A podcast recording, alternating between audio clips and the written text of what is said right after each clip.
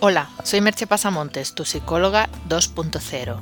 Si crees que no estás viviendo la vida que realmente deseas, contrata mis servicios de psicoterapia o coaching en mi web merchepasamontes.com. Allí también encontrarás links para la descarga de mis libros digitales. El podcast de hoy lleva por título 12 consejos para cuidar tu mente.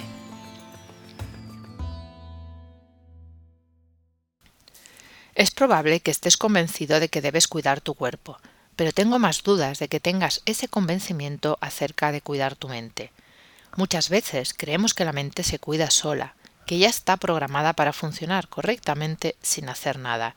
Y eso es solo verdad hasta cierto punto. Somos producto de una larga evolución que favoreció unas adaptaciones que nos ayudan a reproducirnos con éxito, para eso hemos de sobrevivir el tiempo suficiente para aparearnos, reproducirnos y apoyar la supervivencia de nuestros hijos. Y pasado ese periodo, la evolución no se preocupa mucho más de nosotros. Eso nos da como unos 40 años de vida redundante. Dicho de otro modo, tenemos un cerebro programado para sobrevivir, buscar un cierto bienestar y tratar de reproducirse, y nos encontramos con una vida, si todo va bien, que puede durar unos 80 años, en un entorno con unas demandas bastante más amplias que esa programación genético-instintiva con la que venimos programados de serie. De ahí gran parte de nuestros malestares psicológicos y sentimientos de insatisfacción.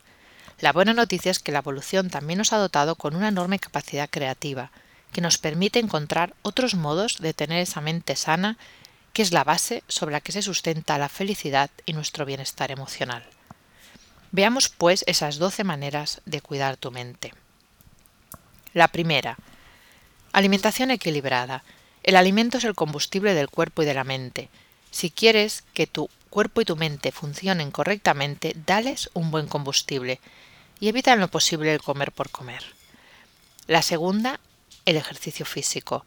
Uno de los efectos más importantes del ejercicio físico sobre tu bienestar emocional. Para ello se necesita un ejercicio de intensidad moderada, de 3 a 5 veces por semana. No tendría que asustarte, porque se ha visto que simplemente caminar durante unos 20 minutos al día, 5 días a la semana, es suficiente para notar efectos beneficiosos en tu estado de ánimo. La tercera, evitar hábitos nocivos. El alcohol, tabaco, drogas, abuso de fármacos o exceso de estimulantes son hábitos muy perjudiciales para tu salud física y mental. No puedes tener una mente equilibrada si le vas dando sacudidas con sustancias tóxicas. Si tienes alguno de estos hábitos, plantéatelo e inicia los pasos necesarios para dejarlo. La cuarta, dormir suficiente. No te prives de horas de sueño continuamente. Dale a tu cuerpo el descanso que necesita. Varios estudios han demostrado que la falta de sueño te vuelve irascible y más propenso al estrés. Repasa los 10 beneficios de dormir bien. La quinta, relaciones sociales. Vivir en sociedad y relacionarte con los demás te beneficia de múltiples maneras. Mejora tu humor, te protege de la depresión, ayuda a prevenir Alzheimer, te favorece a la hora de trabajar en grupo, etc. Si no tienes facilidad para hacer amigos, puedes consultar el podcast sobre 10, ideas claves para hacer amigos. La sexta es ampliar el mapa mental. Es un tema del que he hablado en múltiples ocasiones. Solo recordate que permitir que tu mente se amplíe y sea más flexible te previene incluso del envejecimiento, y sobre todo del anquilosamiento que muchas veces observas en ciertas personas. La séptima, aprender nuevas cosas. Un cerebro que aprende es un cerebro que se mantiene joven. Lee, aprende un idioma, practica un hobby, viaja, explora nuevos lugares, hace un curso, contacta con gente distinta. Las posibilidades de aprendizaje son infinitas. Y puedes utilizar los diferentes niveles de conocimiento para chequear tu aprendizaje. La octava es reír más. La risa es un potente analgésico, aumenta nuestro sistema inmune y nos llena de endorfinas. Por eso trata de reír más y mejor. La novena es ir al psicólogo. Tendemos a pensar que ir al psicólogo es para solucionar problemas o por tener más dificultades que la mayoría de la gente. Pero aunque eso a veces sea cierto, uno de los objetivos principales es cuidar tu mente para que te dé ese sustrato que te permita ser más feliz. Los que no van no tenemos ninguna garantía de que estén mejor de base que los que van al psicólogo. Eso es una idea errónea. Como lo sería pensar que ir a un gimnasio es porque estás peor de forma física que los que no van. Es una manera más de cuidarte y valorarte a ti mismo. No la menosprecies.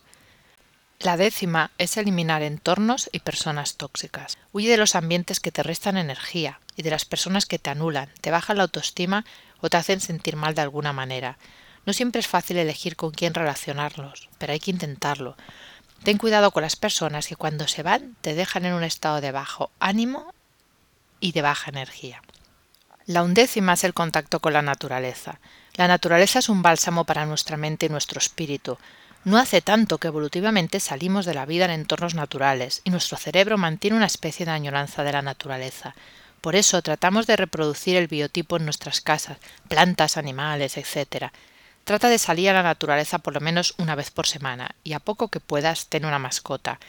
Repasa los beneficios sobre tener una. La duodécima es practicar mindfulness. Cada vez hay mayor evidencia empírica de que el mindfulness es un buen modo de cuidar tu mente, ahora y para el futuro. Sirve además para conocerte mejor, estar más sereno y vivir más pleno y feliz. Si quieres practicarlo, puedes aprender por tu cuenta, pero yo te aconsejo que te busques un buen guía que te ayude a encontrar cuál es el mejor método y ritmo para ti para iniciarte en la práctica. Y que sepas que también es una ayuda complementaria en la terapia, que puede facilitarte avanzar más rápido y mejor. Pero acude siempre a un profesional experto. Creo que con estos 12 consejos te he dado ya bastante tarea para revisar en qué punto estás y cuánto quieres mejorar y cuidar tu mente. Tu mente te acompañará el resto de tu vida y es una buena idea que sea tu mejor aliada y amiga y no el enemigo a abatir. Que sea un lugar en donde descansar y una herramienta útil cuando quieras planificar o crear algo nuevo.